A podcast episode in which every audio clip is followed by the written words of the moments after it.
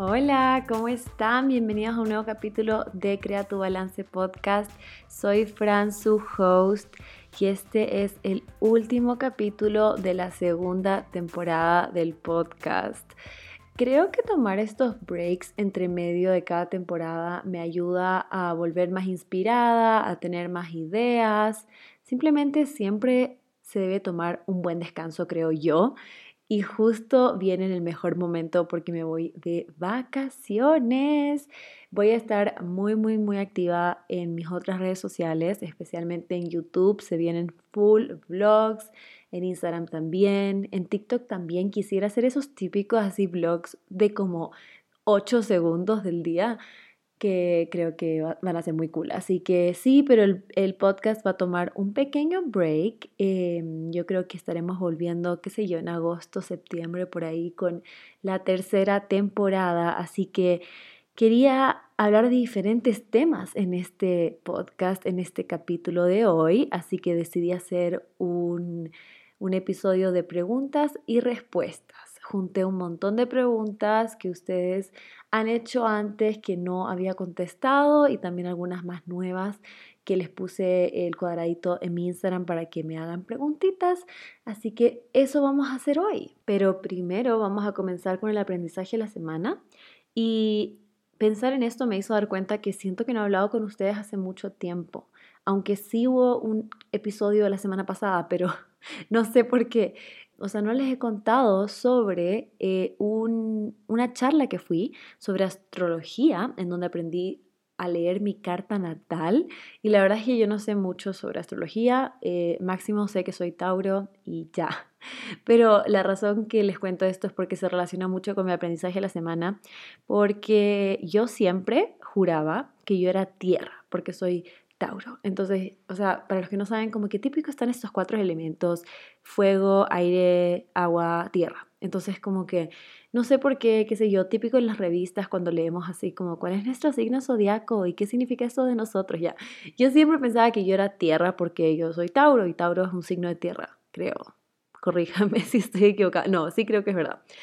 Pero fue súper interesante porque en esta, em, en esta charla nos ayudaron a nos enseñaron cómo leer nuestra carta natal. Y en mi carta natal salía que yo era más aire.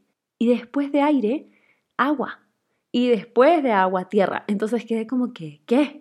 Y más allá del significado de cada uno de estos elementos, lo que esto me hizo darme cuenta fue que muchas veces tenemos como una perspectiva de nosotros.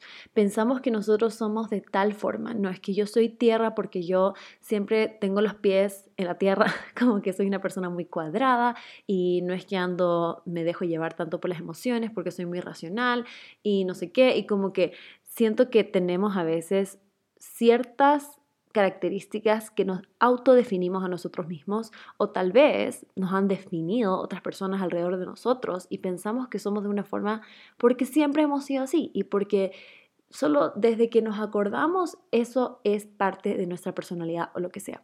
Entonces esto me abrió un poco la mente a darme cuenta que no necesariamente porque hemos sido mucho tiempo de cierta forma o porque pensamos que somos de cierta forma, significa que eso se quedó metido en nuestra identidad para siempre, sino que hay cosas que primero vamos a ir cambiando, vamos a ir aprendiendo y también hay cosas que quizás solamente piensas que eres así porque muchas personas te lo dijeron, pero quizás no eres así. Y siento que eso se puede aplicar en un montón de cosas.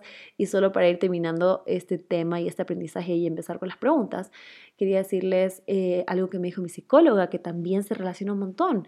Y es que justo ahora, como les contaba, se me viene un viaje, va a estar increíble, pero para los que escucharon justo el primer episodio de esta temporada, yo les hablé un montón sobre la ansiedad y como uno de los triggers, uno de los momentos en que más ansiedad me da es en el avión. No es que yo sienta que se va a caer el avión ni tengo miedo de eso, sino que es más la sensación de estar como atrapada, como claustrofobia, o sea, no sé, eso es como más lo que me pasa. Y usualmente em, en los últimos viajes que había hecho no, no estaba sola y eso ayudaba un montón porque, no sé, me distraía un poco y como que no me metía mucho en mi cabeza. Pero este viaje, por primera vez en mucho tiempo, voy a estar sola en el vuelo, o sea, no, bueno, sí voy a estar sola en el vuelo, pero cuando llegue a mi destino me voy a encontrar con amigas, pero voy a estar lejos de mi familia y hace tiempo no he estado tan lejos de ellos, especialmente de mi mamá. Entonces hay varias cosas que me dan como ansiedad. Y le dije eso a mi psicóloga. Y mi psicóloga me dijo, Fran, tú tienes que decirle adiós a la ansiedad. Tú ya no eres una persona con ansiedad. Y esto también me pareció tan interesante porque muchas veces decimos mi ansiedad, como mía, como si fuera parte de mí. Y, es tan importante desprenderse de esas cosas. Y es verdad, yo he superado tantas cosas que hace un año ni loca me lo hubiese imaginado. Incluso es cool porque hace un año yo quería hacer este mismo viaje y no pude porque la ansiedad sí era muy alta para mí. Y es, en este momento es como que la segunda oportunidad para intentarlo otra vez. Ahora me siento en un lugar muy diferente y, es verdad, no tengo que seguir como pensando que esa ansiedad es parte de mí, pensando que voy a volver a trigger eso porque voy a esta nueva situación otra vez, cuando sé que no soy la misma que hace un año. Entonces no debería sentir esa misma ansiedad que hace un año. Y si es que lo siento, será un episodio o será como, digamos, un momento difícil para mí, pero no significa que estoy en ese mismo momento que hace un año. No hay que ver las cosas así como que, ay, retrocedí, ay, como que caí otra vez, no he avanzado nada, como que terrible, porque quizás puede pasar que pueda tener un episodio otra vez de ansiedad en el avión o donde sea. Pero no hay que pensar que por eso no hemos avanzado. Y también no hay que pensar que por eso significa que es parte de nosotros y siempre va a estar ahí. Quizás va a estar ahí de vez en cuando, pero no es parte de nosotros y no es tan importante. Entonces creo que se relaciona mucho con este aprendizaje la semana de no no identificarte con las cosas, eh, especialmente si son cosas que no te gustan tanto y tal vez son parte de tu vida o han sido parte de tu vida, no significa que van a ser parte de tu vida para siempre.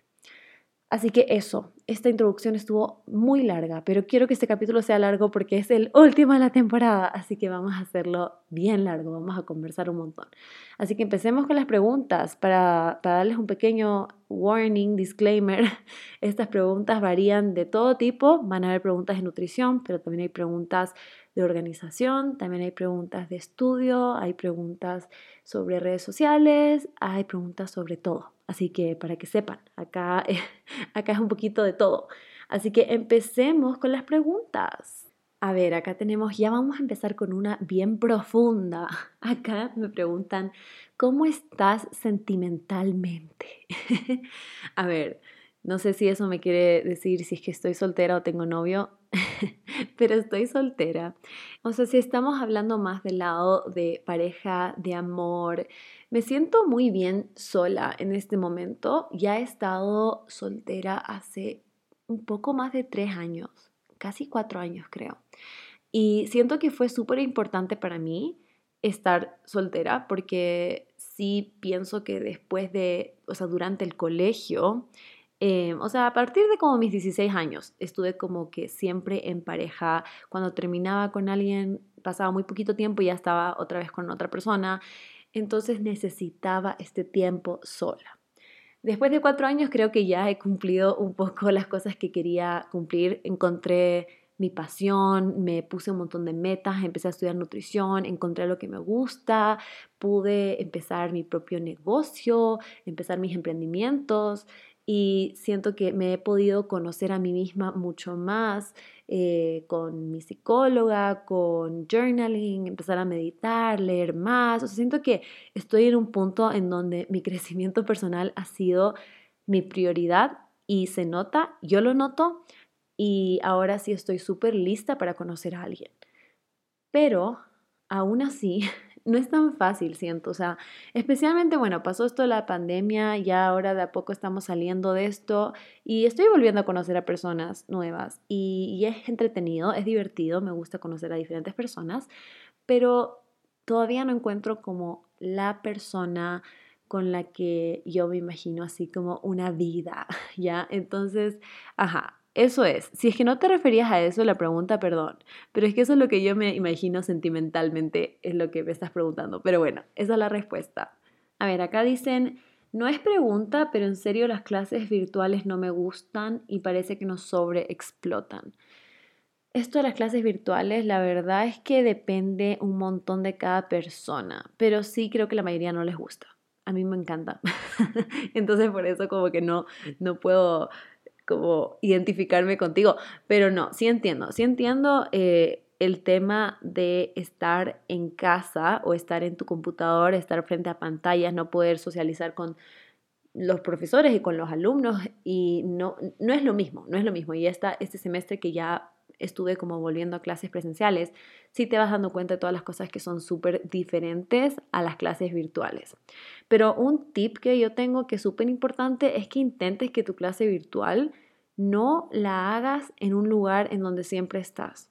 Entonces, si hay alguna forma en la cual tú puedes como escaparte al cuarto de tu hermana, hermano, o que te puedas ir a la cocina o a la sala o donde sea, hacer tu clase, te lo recomiendo mil veces, porque una de las cosas más difíciles de, clases virtuales es estar en el mismo lugar por ocho horas al día, digamos, más que eso, porque estás todo el día en clase y después estás, qué sé yo, haciendo tus deberes y después te vas a acostar y si estás todo el día en tu cuarto, eso es súper cansado, ni siquiera sientes que te estás cambiando de ambiente. Entonces, eso sí es súper importante, tener un espacio para el estudio y tener un espacio para el descanso.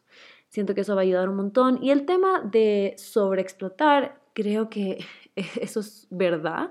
Y no solamente con las clases, ¿saben? También esto pasó mucho con el home office, con las personas que trabajan desde casa, porque ahora que todo el mundo está conectado, se dan cuenta que pueden hacer todo desde su casa, entonces les pueden escribir a las 9 de la noche y a pesar de que ya no son, eso ya no es horario de trabajo, igualmente saben que pueden trabajar. Entonces, no está bien, es algo que se tiene que hablar, es algo que sea con tu jefe o sea con tu profesor, se debería poner esos límites porque obvio que no le vas a decir, bueno, no me mande tarea o deberes porque tiene que mandarte. Pero si de repente te das cuenta que están enviando mucho más que lo que hacían antes, nosotros nos pasó y nosotros sí nos quejamos porque en verdad que sí estaban utilizando todo nuestro tiempo, todos los profesores nos estaban mandando un montón de cosas al mismo tiempo y nos dimos cuenta que nos estaban mandando más de lo normal, más de lo que nos enviaban antes. Y una razón por la que los profesores hicieron eso fue porque los profesores piensan, y esto es porque me han contado el, el chisme, no, pero los profesores piensan que porque estamos en la casa, uno, estamos más desocupados y dos, no estamos trabajando tanto, porque, qué sé yo, porque ya no tenemos que andar en auto o en transporte para ir a la universidad, para ir al colegio, eh, entonces tenemos más tiempo y como no nos ven, como que no nos ven estresados, aunque enciendas la cámara, no sé, no nos ven, piensan que tienen que mandarte un montón de cosas para ir como que chequeando que estás al día y que estás aprendiendo, entonces no necesariamente lo hacen de malo, sino que es su forma de tratar de estar al día con todos ustedes. Entonces, yo creo que lo mejor es conversar las cosas y tratar de ver si es que hay forma de hacer que no te exploten tanto. Y no sé dónde vives, pero para mí por lo menos ya las clases que tengo online son mínimas, ya no tengo tantas. Justo hoy día me toca elegir mi horario, así que estoy emocionada por eso. Pero bueno, ya, sigamos. Aquí dicen, para mejorar la relación con la comida es necesario el psicólogo.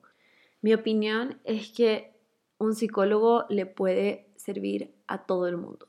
Simplemente es como otro, otro punto de vista, otra perspectiva, una persona que te escucha, que te apoya, que está tratando de entender tu vida, pero también te está ayudando con una perspectiva profesional que te puede ayudar a ver las cosas de otra manera, que a veces es súper importante porque nos cerramos en lo que nosotros pensamos y creemos que esa es la única forma que existe y cuando llega esta persona externa que quizás al principio es un desconocido, pero después se va a convertir en alguien más cercano en tu vida y te da estos consejos o te da esta otra perspectiva, como les digo, es súper bueno. Entonces, con respecto a este tema en específico de mejorar la relación con la comida, sí creo que es muy importante. Igual yo entiendo que un psicólogo es una inversión y es una inversión importante, eh, pero creo que es algo que deberíamos darle prioridad porque nuestra salud mental es muy, muy, muy importante. Entonces, si tienes la oportunidad de hacerlo, te diría que sí, 100%. Intenta hablar con tu psicólogo sobre tu relación con la comida porque te va a ayudar a reflexionar, a ir atrás, a recordar esos momentos de tu infancia, a ver cuándo empezó este tema de la relación con la comida, qué es exactamente lo, lo que te está todavía molestando en el día de hoy. y te va a ayudar con herramientas para ir mejorando ese tema que tienes. Entonces sí creo que es súper útil, pero como les digo, entiendo que no es el caso posible para todos, así que si es que no lo puedes hacer, les recomiendo otro tipo de... Al final son como herramientas para tu salud mental. Entonces el journaling sirve un montón porque el journaling es como un psicólogo en el sentido de que escribes todo lo que sientes y a pesar de que a veces tú piensas que tú sabes todo lo que estás pensando, o sea, en otras palabras, como que tú crees que tú ya sabes, tú tienes todo en tu mente, entonces tú eres como que, ¿para qué voy a escribir? O sea, ya está todo aquí, como que, ¿para qué voy a ponerlo en hoja y papel? Además que quizás alguien lo lea. Eso me dijeron el otro día, como que no te da miedo que te lean tu journal y yo... Eh, no lo había pensado, pero en verdad que si lo leyeran, hay, hay varias cosas muy íntimas. no me gustaría que nadie más lo lea. Pero no deberían, ¿saben? O sea, si ustedes tienen un journal, eh, por favor déjenle claro a todos los miembros de su familia que no es algo que quieren que, que lean. pero si no, igual es cuando lo ya, no sé. Pero bueno, la cosa es que, ajá, eh, cuando vas escribiendo, vas encontrando temas, encontrando puntos de vista que ni siquiera te habías dado cuenta. Uno, Dos, cuando terminas de escribirlo y quizás al día siguiente o una semana después lo vuelves a leer, te das cuenta como que chuta, o sea, en verdad me está ahogando en un vaso de agua, ¿sí? O puedes verlo como una perspectiva de una amiga, como si tú le estuvieras dando consejo a una amiga. Entonces tú lees esto que escribiste tú misma y es como, wow, no puedo creer que estaba pensando así. Porque muchas veces tenemos como sube y baja de emociones. No sé si les pasa. Pero típico que hay un día en donde estamos más sentimentales, en donde sentimos, qué sé yo, como que el mundo se va a acabar y estamos súper tristes por algo y como que ya, digamos que en ese momento nos podemos hacer journaling. Y después, una semana después, cuando estemos más felices y como que todo está bien, lo leemos y es como que hay que exagerar, como que todo estaba bien. En vez de solo decir hay que exagerar, todo estaba bien, haz journaling otra vez y escribe, como que, ¿sabes qué? Hoy me siento súper bien. En verdad que le diría a la Fran que escribió esto hace una semana que todo va a salir bien, que no pasa nada, que qué sé yo, que tienes muchas cosas importantes en la vida, que hay muchas cosas buenas que tienes en la vida, etc. Y después, cuando vuelvas a tener este momento bajo, vuelve a leer lo que te escribiste tú a ti misma. A mí me sirve un montón eso, así que espero que eso también les pueda servir. Y, si pueden, traten de poner la meta de ir al psicólogo y traten de ahorrar, traten de hacer eso como una prioridad, así como las otras cosas que ustedes invierten en sus semanas, qué sé yo, ir al cine, salir a comer, lo que sea. Pongan una nueva prioridad, ir al psicólogo. No tiene que ser todas las semanas, depende, hay psicólogos más costosos y también hay otras terapias menos costosas. Entonces, investiga, investiga, ve cuánto cuesta, ve si es posible para ti, ve si puedes ahorrar, quizás no ahora, quizás en un mes, quizás en un año, pero trata de ir como ya manifestando, yo quiero ir al psicólogo y de a poco van a ver cómo se dan las cosas. A ver, acá dice, eh, hola Fran, me gustaría saber cuáles son tus tips de aprendizaje. Hice un video sobre esto en YouTube, si lo pueden encontrar, vayan a verlo porque es mucho más entendible porque es más visual y les muestro, pero lo que les puedo decir que es muy importante para aprender es, uno, poner atención en clase y dos, tomar muy buenos apuntes. Para mí los apuntes fueron muy importantes durante mis exámenes, durante deberes, o sea, entender muy bien lo que pasa en la clase y tener escrito un buen resumen de lo que explicó la profesora es clave, es muy importante. Y después va a depender muchísimo de qué materia estás hablando. Si estamos hablando de matemáticas, va a ser súper importante hacer muchos ejercicios. Ir repitiendo, repitiendo, repitiendo los ejercicios hasta que entiendas cómo hacerlo y puedas hacer cualquier ejercicio que te pongan. Si ya es un tema más de memoria, como anatomía, y tienes que aprenderte específicamente definiciones, entonces ahí sí les recomiendo un montón esto de tener estas notas, note cards, en donde tienes como que por un lado la pregunta o el término y por otro lado la definición o la respuesta a la pregunta y tratar de ir como haciendo esto como de memoria, así como que tratar de ir reforzando, reforzando, reforzando. Esto también funciona muchísimo con idiomas. Si estás aprendiendo palabras en diferentes idiomas, y reforzando, reforzando, reforzando. También hablando de idiomas, algo que me ayudaba mucho era tener una pizarra, tener una pizarra así chiquitita en donde podías ir como escribiendo y borrando, escribiendo y borrando. Entonces ponías, qué sé yo, cómo se dice manzana en inglés. Y después como que borras y pones Apple. Para mí esto me funcionaba, no sé si saben, creo que no les he contado, pero yo aprendí mandarín. Y esto de tener la pizarra me ayudaba muchísimo porque como saben, los caracteres de chino son súper difíciles, entonces me tocaba como escribirlo una y otra vez, como me olvidaba de las rayitas o quería escribirlo bien, entonces era súper bueno tener esto de borrar y escribir y borrar y escribir en vez de usar como papel, hoja de papel, porque si no igual me iba a hacer un cuaderno entero.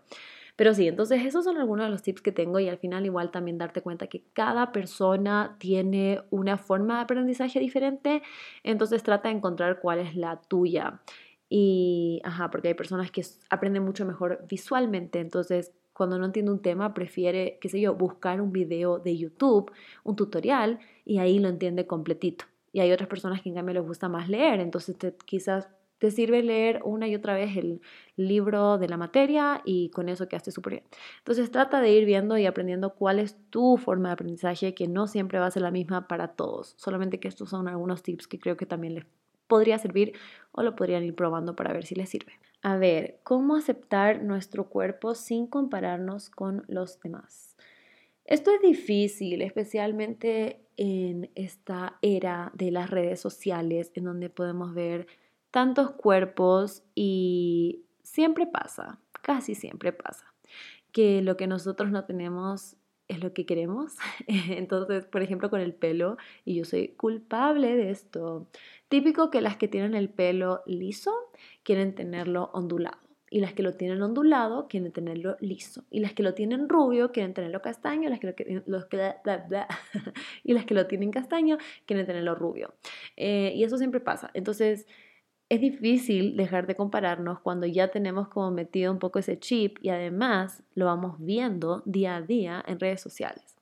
Pero creo que algo que es importante es trabajar en nuestro amor propio, tratar de darte cuenta que tú eres una persona bonita por dentro, por fuera, tratar de ir aceptando tu cuerpo poco a poco. No es como fingir, no es como decir, ay, me encanta mi cuerpo, pero en verdad no lo sientes porque eso ya es como muy exagerado y no tienes que mentirte a ti misma, sino que en serio trata de ver cuáles son esas cosas que sí te gustan de tu cuerpo, porque seguro que sí hay, porque igual que hay cosas que no nos gustan, hay cosas que sí nos gustan.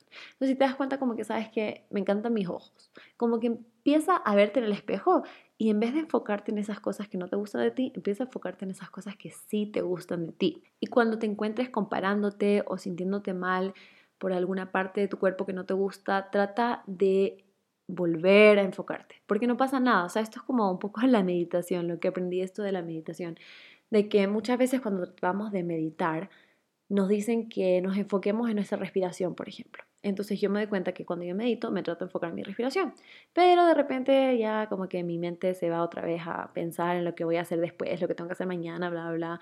Y entonces es como que, ay, no, no, no, vuelvo a la respiración vuelvo a la respiración. Entonces, siento que velo así, como que vas a tratar de volver a ver las cosas positivas de ti. Trata de callar un poquito esa vocecita negativa que está diciendo que, ay, ¿por qué no eres así? ¿Por qué no te pareces a tal persona? Esta parte no me gusta a ti.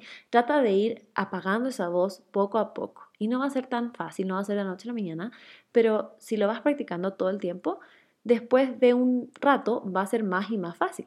Así que ese es un consejo que te puedo dar y, y sí, no, no seas tan duro contigo mismo, siempre somos duros con nosotros mismos, pero trata de, de verte como una amiga, como que, imagínate tú fueras tu amiga, ¿le hablarías así a tu amiga? ¿Dirías esas cosas de tu amiga?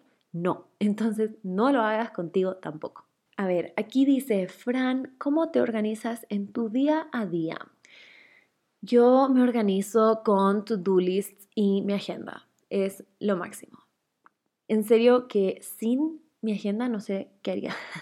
y soy una persona que le encanta anotar, escribir, usar colores, usar highlighters, destacadores, resaltadores, como le digan. Me encanta, pero sí tiene unas desventajas eso, porque a veces cuando salgo y de repente, qué sé yo, estoy tratando de agendar una reunión o agendar una cita en el doctor o lo que sea, me dicen como que puedes el próximo jueves a las 5 de la tarde y es como que, eh, no sé, porque no llevo siempre mi agenda a todas partes, porque no es tan pequeña, entonces a veces sí siento que debería cambiarme a Google Calendar solo para poder como abrir y poder ver como que si estoy disponible o no. Pero ya, perdón, me desvié. A ver, es súper importante para mí tener una agenda. Primero porque me gusta ver el día a día, lo que tengo planeado, si es que tengo una reunión, si es que tengo un examen, si es que tengo un deber, si es que tengo un trabajo, lo que sea. Me gusta poner como que mi due date, o sea, la fecha para la cual tengo que entregar lo que sea que tenga que entregar o la fecha que me tengo que reunir con tal persona y me gusta escribirlo. Pero aparte de eso, también me gusta hacer día a día un to-do list, o sea, una lista de las cosas que tengo que hacer he mejorado muchísimo esta estrategia porque antes yo hacía to-do lists súper largas, ponía como 20 cosas que quería hacer y nunca alcanzaba a terminar nada, porque era, eran cosas que sí tenía que hacer, pero también era demasiado y no iba a alcanzar a hacerlo todo un día. Entonces he mejorado muchísimo eso porque ahora sí sé, tengo una mejor idea de cuánto dura cada cosa que quiero hacer, cuánto me va a demorar en hacer cada cosa que quiero hacer. Entonces ya tengo mucho más claro cuánto tiempo me va a tardar hacer cada cosa y siento que no hay sentimiento mejor que chequear todas las cosas de tu to-do list. Así que si es que solo son tres cosas, cuatro cosas, mientras que las chequeas, se siente bien. Así que mejoras eso a que pongas 10 cosas que al final no vas a alcanzar a hacer. Ese es uno de mis tips. Em, y también es importante organizar el tiempo que no tiene nada que ver con el trabajo ni el estudio. Organizar el tiempo que vas a ir al gimnasio, organizar el tiempo que vas a cocinar, organizar el tiempo que vas a hacer journaling o que vas a meditar o que te vas a reunir con amigas o que vas a salir a tomarte un café sola, lo que sea. Tratar de meter esas cositas también en tu en tu agenda porque de esa forma, primero, te estás poniendo como prioridad porque es suficientemente importante lo que quieres hacer para que lo anotes y para que lo hagas parte de tu día. Y segundo, no vas a llenar el espacio con miles de otras cosas Em, que al final no te van a dejar hacer estas cosas que querías hacer. Y típico, porque siempre dejamos, nos dejamos a nosotros mismos como lo último. es como que, ay, no, es que esto es más importante y tengo que hacer esto y esto y esto. Y después, ay, no alcancé el gimnasio. Pero porque no lo pusiste como una prioridad, porque decidiste hacer otras cosas durante tu día. Acuérdense esto que dicen que todos tenemos las mismas 24 horas del día, que sí creo que es verdad en el sentido de que si nos organizamos bien, sí tenemos tiempo, quizás no para ir al gimnasio, pero sí para ver un video de YouTube de ejercicio, o sí para salir a caminar, o para ir a una clase de baile, etcétera. Depende de cada persona. Entonces, organizarse es importante. Es importante para que podamos lograr no solamente ser productivos y hacer miles de cosas, sino que para que podamos hacer las cosas que nos hacen sentir bien y podamos trabajar más en nuestra salud mental. Esta pregunta me dio risa. Dice, ¿Qué preferís? ¿Ser dejada o dejar? o sea, em, ninguno. Creo que sí es difícil dejar.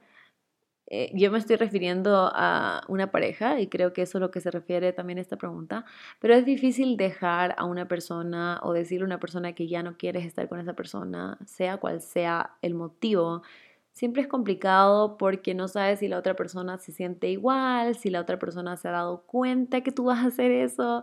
Puede ser difícil porque puede que le duela mucho a la otra persona y yo odio ver a la gente sufrir. O sea, yo soy de esas personas que yo veo un video de TikTok de alguien llorando y yo lloro así.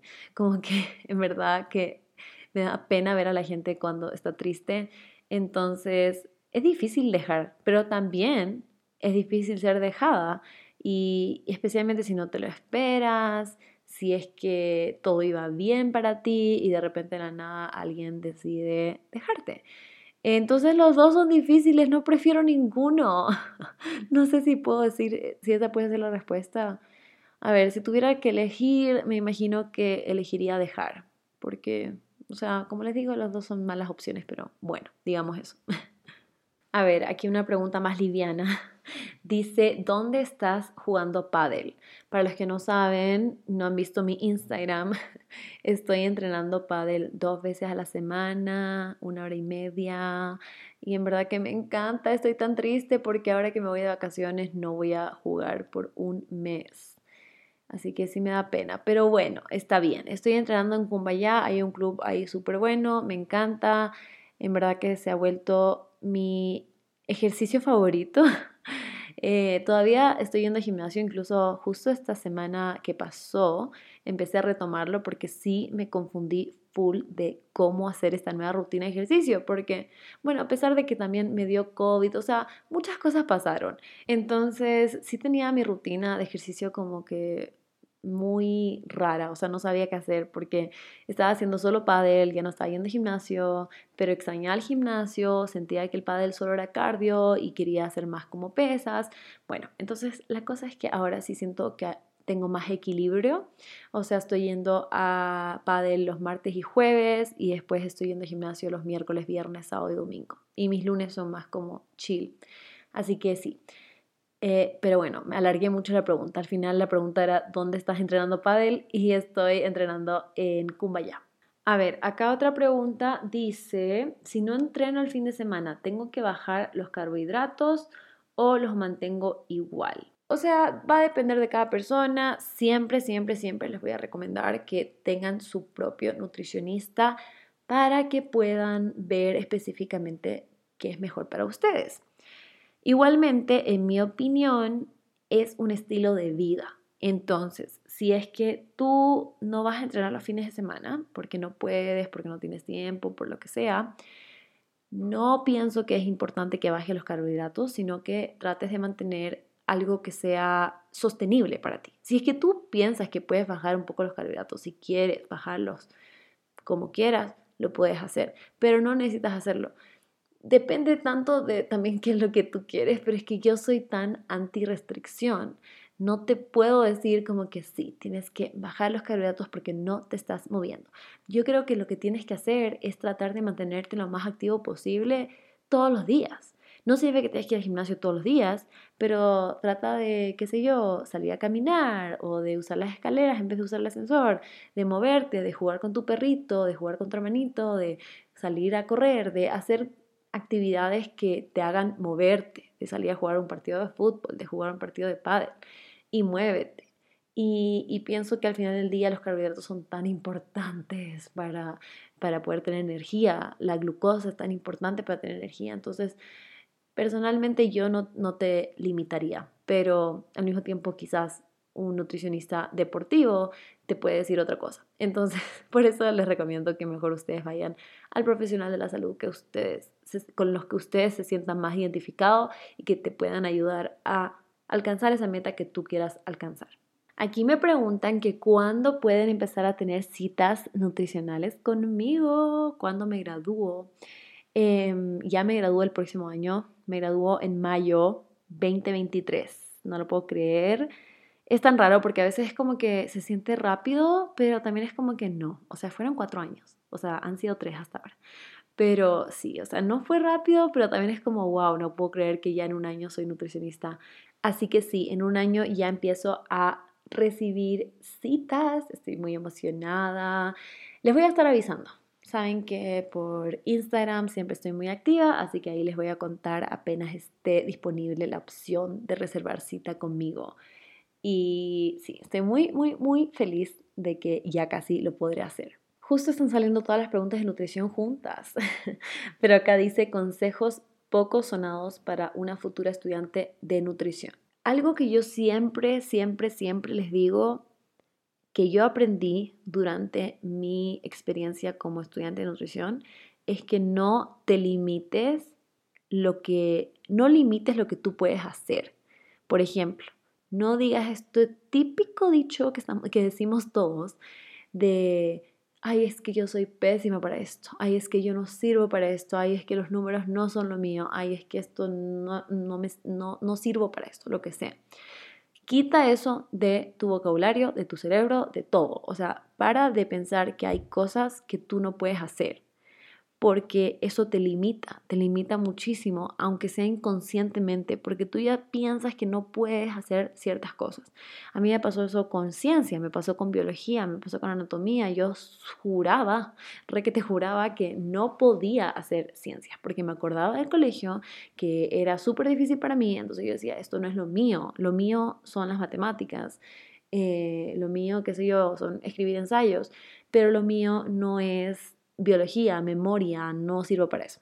Eso es lo que yo pensaba. Y apenas paré de tener ese pensamiento y empecé a verlo más como, mira, sí, esto me cuesta, esto no es fácil para mí, esto puede ser mucho más fácil para la persona al lado mío que para mí, pero no significa que no puedo hacerlo, sino que me tengo que esforzar más para hacerlo, pero sí puedo hacerlo.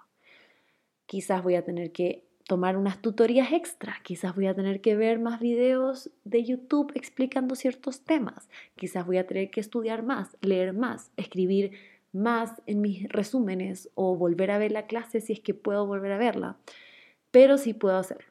Siento que mientras vas cambiando ese mindset, de verdad que los resultados van llegando. En serio, ustedes no saben, yo juraba que no podía ciertas clases que al final me terminó yendo súper bien y no solo yendo bien en la nota, sino que entendiendo. Fueron una de mis clases favoritas. Era como, wow, qué cool que es el cuerpo, qué cool que así funciona todo.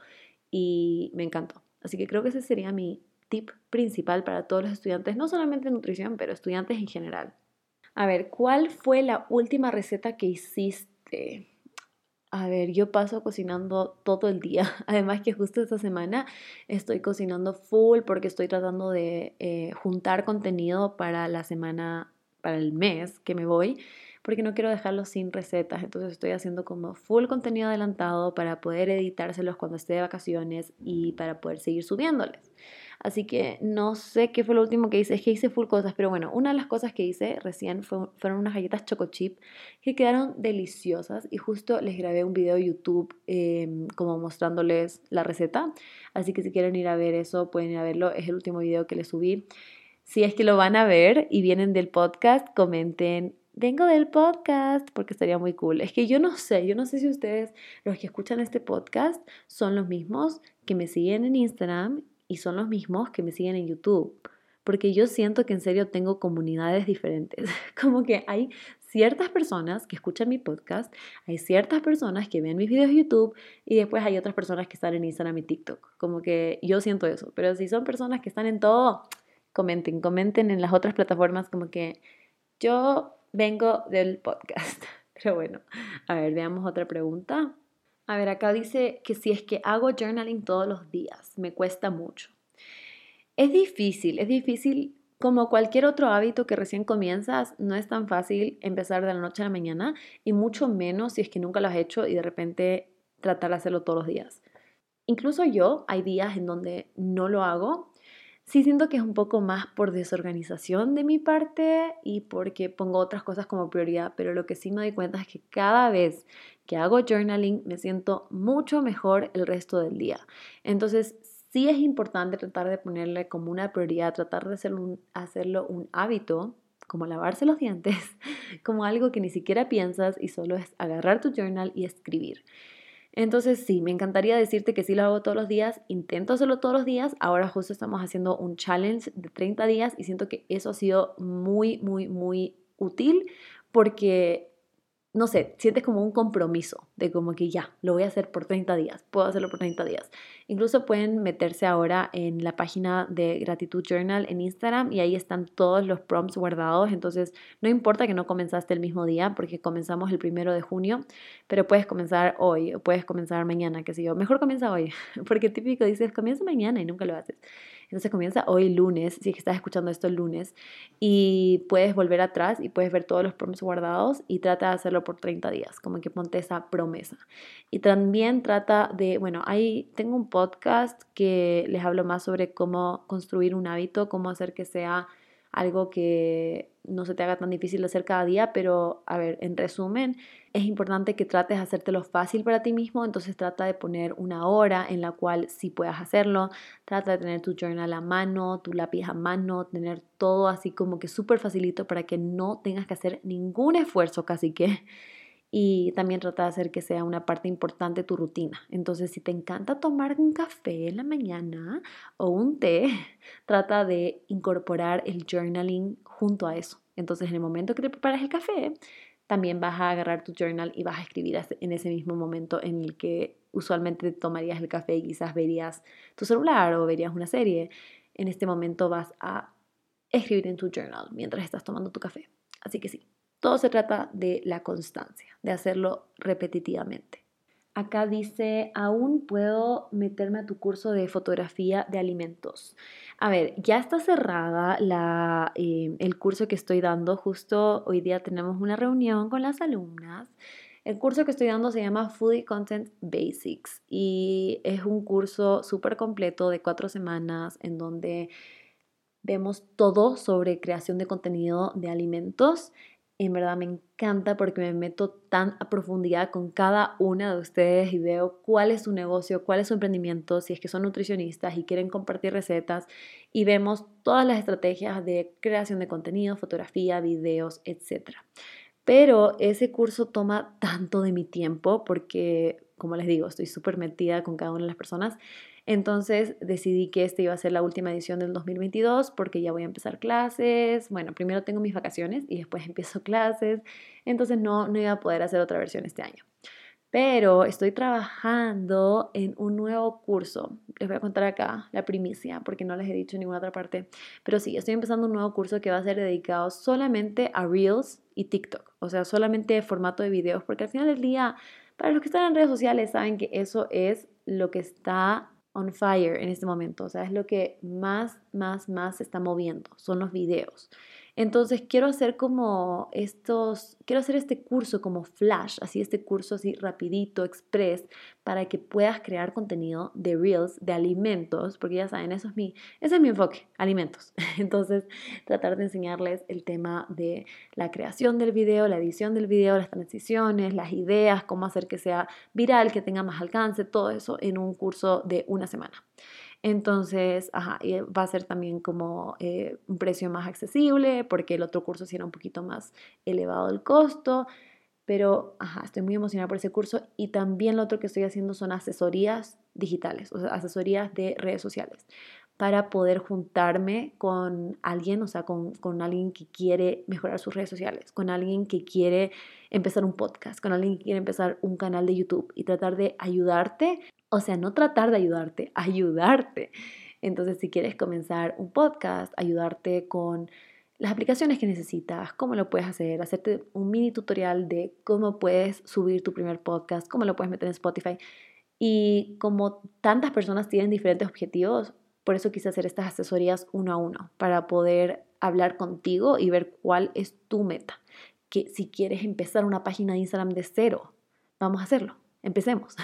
si quieres hacer tu página de YouTube, empecemos. Si quieres empezar un TikTok, empecemos. Entonces, quiero hacer estas asesorías uno a uno que va a ser mucho más fácil, digamos, para mí eh, manejar mis tiempos porque solamente voy a poner los horarios en los cuales yo voy a estar disponible y podemos ir conversando. Y también para todas las alumnas que estén escuchando, mis ex alumnas, de Foodie Content Basics van a tener 50% de descuento en estas asesorías, porque como ya ellas tienen la base y como ya conozco y ya hemos hablado de sus marcas, va a ser diferente que alguien que es completamente nuevo. Entonces, sí.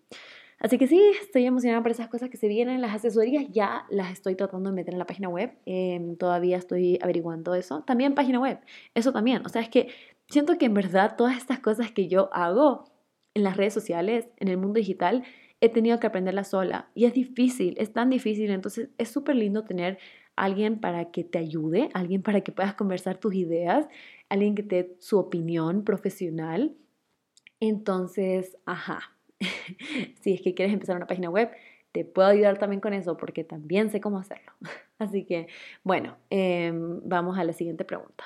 Aquí alguien pregunta, ¿cómo aprendiste inglés? Yo aprendí inglés muy chica, eh, no sé si les conté, sí, en el episodio de Querer Pertenecer, ahí les conté sí o sí de mi historia de que he vivido en muchos países y de que mi primer idioma que aprendí en el colegio fue el inglés. Por eso mi inglés es muy bueno, eh, la pronunciación es muy buena, o sea, en el sentido de que si me escuchas hablar inglés, bueno, no sé si ahora, es que justo vino el novio de una amiga que es gringo, es de Estados Unidos, y me di cuenta que en serio no he practicado el inglés en mucho tiempo. Entonces, a pesar de que lo entiendo perfectamente, me encanta ver las series y películas en inglés, no he practicado mucho hablar. Pero aunque no he practicado hablar, mi acento sí es muy americano. aunque puedo también hacer un acento más latino. Es como que es súper chistoso. Yo cambio acento. ¿Saben qué creo? No sé si esto es con todos, pero yo me he dado cuenta que para mí es súper fácil cambiar acentos. O sea, yo puedo hablar ahora que para mí esto es un español neutro. Entonces puedo hablar así, que para mí, bueno, para mí es español neutro, pero para las personas que me escuchan piensan que es como guayaquileño, guayaco.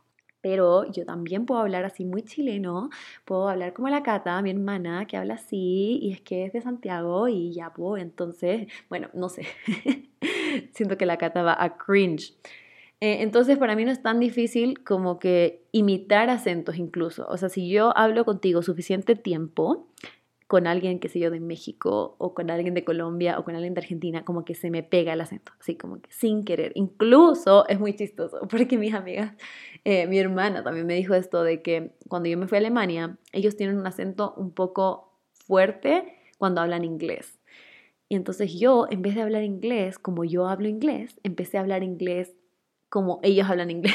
Entonces empecé a hacer como con un acento alemán cuando yo ni siquiera, o sea, ni siquiera hablaba alemán. Entonces era muy chistoso. Así que sí, siento que si quiero, puedo hablar muy American y puedo tratar de ponerle el acento así como, oh my God, pero también puedo decir como que, oh my God, como que depende de qué quiero hacer. Ya, ok, se alargó mucho, sigamos. ¿Qué podrías recomendar para evitar el estrés después de comer varios días fuera de casa? A ver, primero te preguntaría, ¿qué es lo que te estresa? ¿Por qué te sientes estresado por comer fuera de casa? Puede ser que sientes que como que no te sientes tan bien, te sientes con menos energía, como que, no sé, a veces cuando comemos mucha comida eh, procesada, como que no nos sentimos muy bien porque nuestro cuerpo nos está pidiendo como nutrientes, un jugo verde, no mentira. Pero sí, entonces si es eso, te sugeriría que no te estreses, Obvio que depende un montón de por qué has estado comiendo tantos días afuera, si es que ya vas a poder volver a comer en casa pronto o no, si es que puedes buscar opciones fuera de casa que te hagan sentir mejor, depende de muchas cosas. Por ejemplo, hablemos de mi experiencia ahora, que me voy a ir casi un mes, o sea, un mes que voy a estar comiendo fuera de casa, entre comillas porque depende muchísimo de dónde me va a quedar. Entonces van a haber días en donde me va a quedar en la casa una amiga y estoy segura que puedo decirles, oigan, ¿por qué no compramos cosas y cocinamos en la casa? O incluso yo puedo comprar algunas cosas para el desayuno y como que acostumbrarme a tener, eso me encanta, cuando me voy de viaje me encanta que mis desayunos igualmente sean preparados en mi casa. O, o sea, no en mi casa, pero en el Airbnb o en la casa de la amiga con la que me estoy quedando. Si te quedas en un hotel, obvio que es diferente porque ahí no te puedes preparar tus cosas, pero igual siempre, o no siempre, pero muchas veces tienen un refrigerador y puedes comprar un yogurt, o no tienen refrigerador, pero puedes comprar fruta y cosas, igual puedes comer. Pero sí, depende un montón de cuál es la razón que te estás estresando, depende si es que ya puedes ir encontrando opciones para ayudarte a no sentirte tan estresada, si es que puedes volver a cocinar un poquito más en tu casa o si es que puedes eh, intentar buscar otras opciones de restaurantes o lugares que vas a comer fuera que no te hagan sentir estresada. Eso es una respuesta bien general, pero es que no estoy segura, no tengo más información sobre eso. Entonces, eso es lo que te diría. A ver, acá dice, si es que entrenas después de comer, ¿cuántas horas esperas para poder entrenar? Yo depende, depende. A ver, es que más que haya una regla, así como que cuántas horas tienes que esperar después de comer, depende un montón de qué comiste. A veces es solamente un snack, qué sé yo, como frutos secos y una manzana o algo así. Entonces, qué sé yo, pasará unos 20, 30 minutos y ya te sientes bien y puedes entrenar. Depende de cada persona. Lo que te sugiero, lo que te recomiendo es que trates de probar. Si tú te comiste un mega desayuno súper pesado, quizás no te van a dar ganas de entrenar media hora después porque estás entrenando y como que, o sea, no te sientes muy bien. Entonces mm, ahí en ese momento sería mejor esperarte una hora, una hora y media, no sé. Entonces trata de ir probando, o sea, anda viendo, quizás si es que en serio no tienes tanto tiempo en las mañanas, entonces mejor cómete algo más pequeño para que puedas entrenar después de menos tiempo. Es todo prueba y error. Anda probando y anda viendo. No hay como una regla para todos. Acá dice, ¿cuánto tiempo toma recuperarse de un TCA? Te quiero. Ay, qué linda. Micaela, yo también te quiero.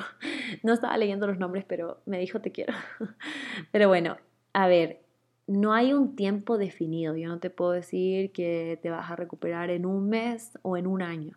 Eso va a depender del proceso de cada persona, va a depender de la ayuda que tienes en este momento, en qué estado te encuentras en este momento, depende de muchísimas cosas. Yo lo que les puedo sugerir, porque me encanta el contenido de mi amiga Cintia, Cintia Novillo, si es que no la siguen, vayan a seguirla, vayan a ver su contenido. Ella habla muchísimo sobre su experiencia con TCA, porque al final del día yo no he tenido esa experiencia, entonces no puedo decirles con precisión cómo funciona.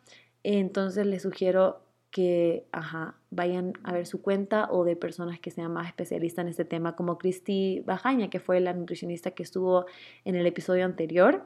Ella también se especializa mucho en trastornos de la conducta alimentaria, entonces les recomiendo que vayan también a la página de ella. Incluso pueden hablar con ella, incluso ella hace citas online. Entonces, si es que es algo que te preocupa, es algo que estás tratando de salir de eso, busca ayuda. Hay muchas personas que quieren ayudarte, que pueden ayudarte. Así que eso es lo que te puedo decir. Aquí dice golosina chilena favorita. El David. Voy a empezar a decir los nombres.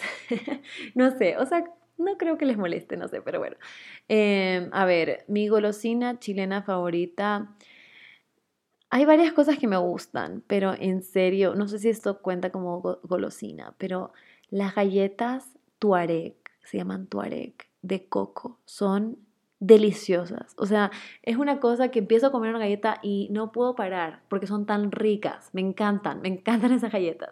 Definitivamente es mi favorito del momento. O sea, la última vez que fui a Chile compré, después mi mamá fue a Chile y le dije que me compre y es lo que me está encantando en este momento, sí o sí. A ver, aquí dice Liz, tip no tan común, pero necesario para empezar a tener una alimentación más saludable. A ver, no tan común, no sé si no es común, pero importante, pienso yo, es que no trates de hacer todo de una vez. Si es que, qué sé yo, sientes que no tomas suficiente agua, o si no comes suficientes vegetales, o quieres comer más frutas, o quieres comer menos comida procesada, quieres comer menos azúcar, quieres comer menos postres, no hagas todos esos cambios de un día a otro. Como que intenta ir de a poco. Quizás es algo que ya has escuchado antes, entonces no sé si es poco común. A ver, ya tengo una poco común, pero bueno, eso que les estaba diciendo es importante. Es importante que vayas poco a poco. Y otra cosa que no es tan común es que empieces a trabajar en tu salud mental. Muchas veces pensamos que la alimentación, la nutrición y la salud mental son dos cosas completamente diferentes, como que qué tiene que ver. Pero yo me he dado cuenta que hay mucha relación.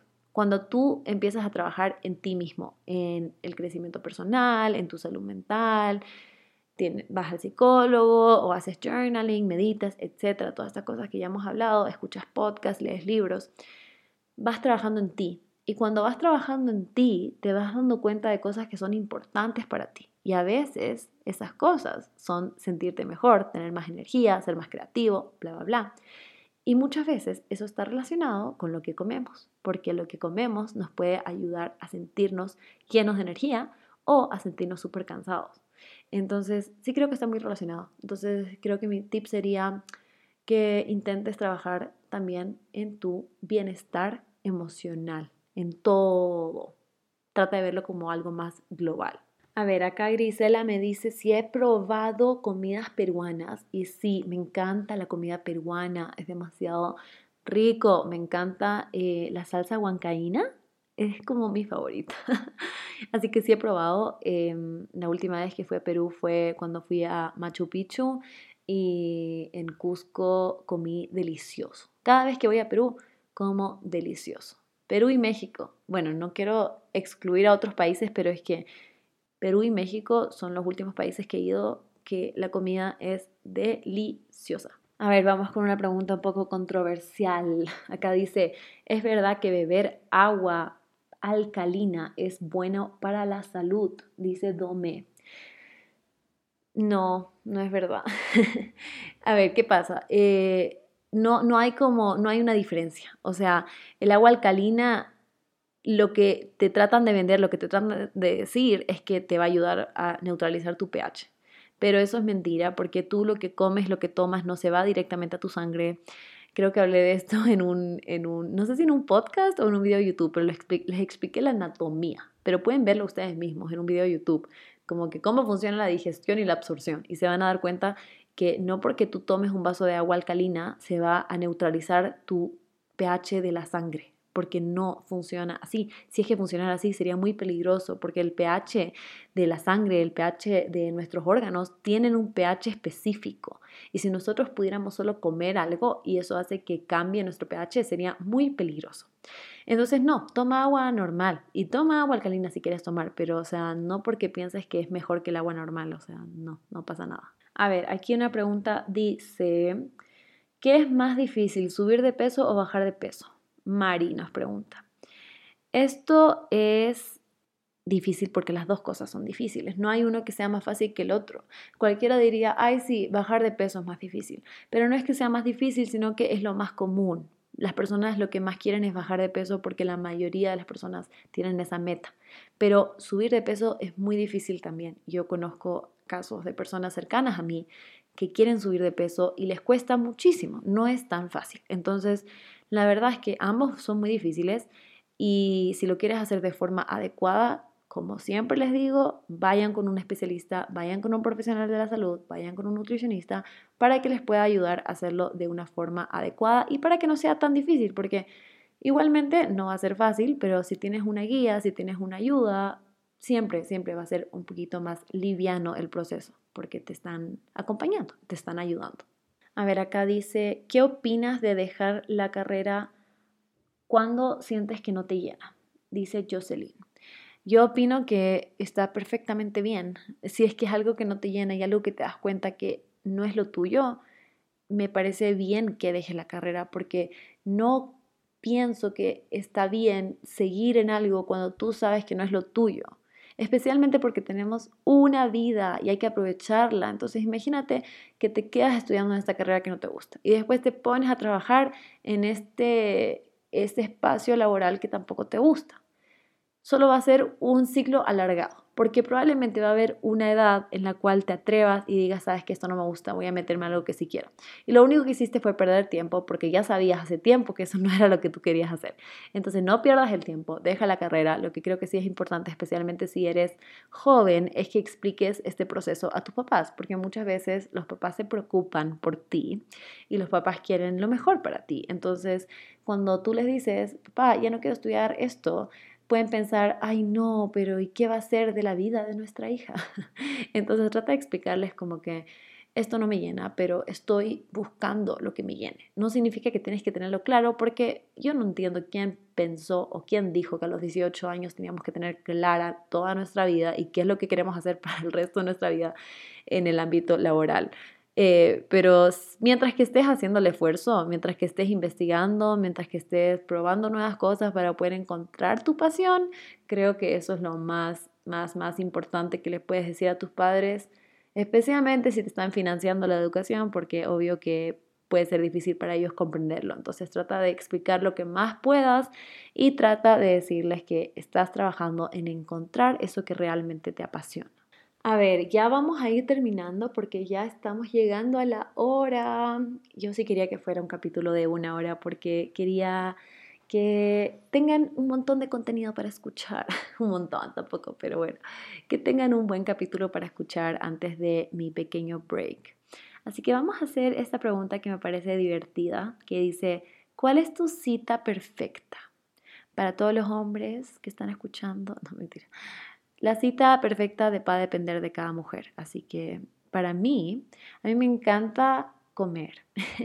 así que mi cita perfecta sí o sí tiene que involucrar comida rica, sea un brunch, un almuerzo o una cena, quizás la cena es como más romántico, no sé, pero sí tiene que tener, involucrar comida y conversaciones divertidas, que me haga reír durante esa conversación, así. Comer y reírse es lo mejor, creo yo. Me encanta ver películas, pero no creo que eso sería una buena cita como primera cita, porque cuando estás viendo una película, o sea, a mí me gusta ver la película. Entonces, si me estás interrumpiendo para conversar, como que, mm, o sea, mejor no veamos la película. Entonces creo que no sería una buena cita para la primera, pero para después sí está cool, porque me gusta ver una película y después que hablemos sobre la película, como que, wow, viste lo que pasó. Y si es en el cine, mejor. Así que sí. Pero bueno, ya esa es la última pregunta que les voy a contestar. Les va a extrañar un montón por aquí, aunque como les digo, no me voy, de YouTube, no me voy de Instagram, no me voy de TikTok, solo vamos a tomarnos un pequeño break.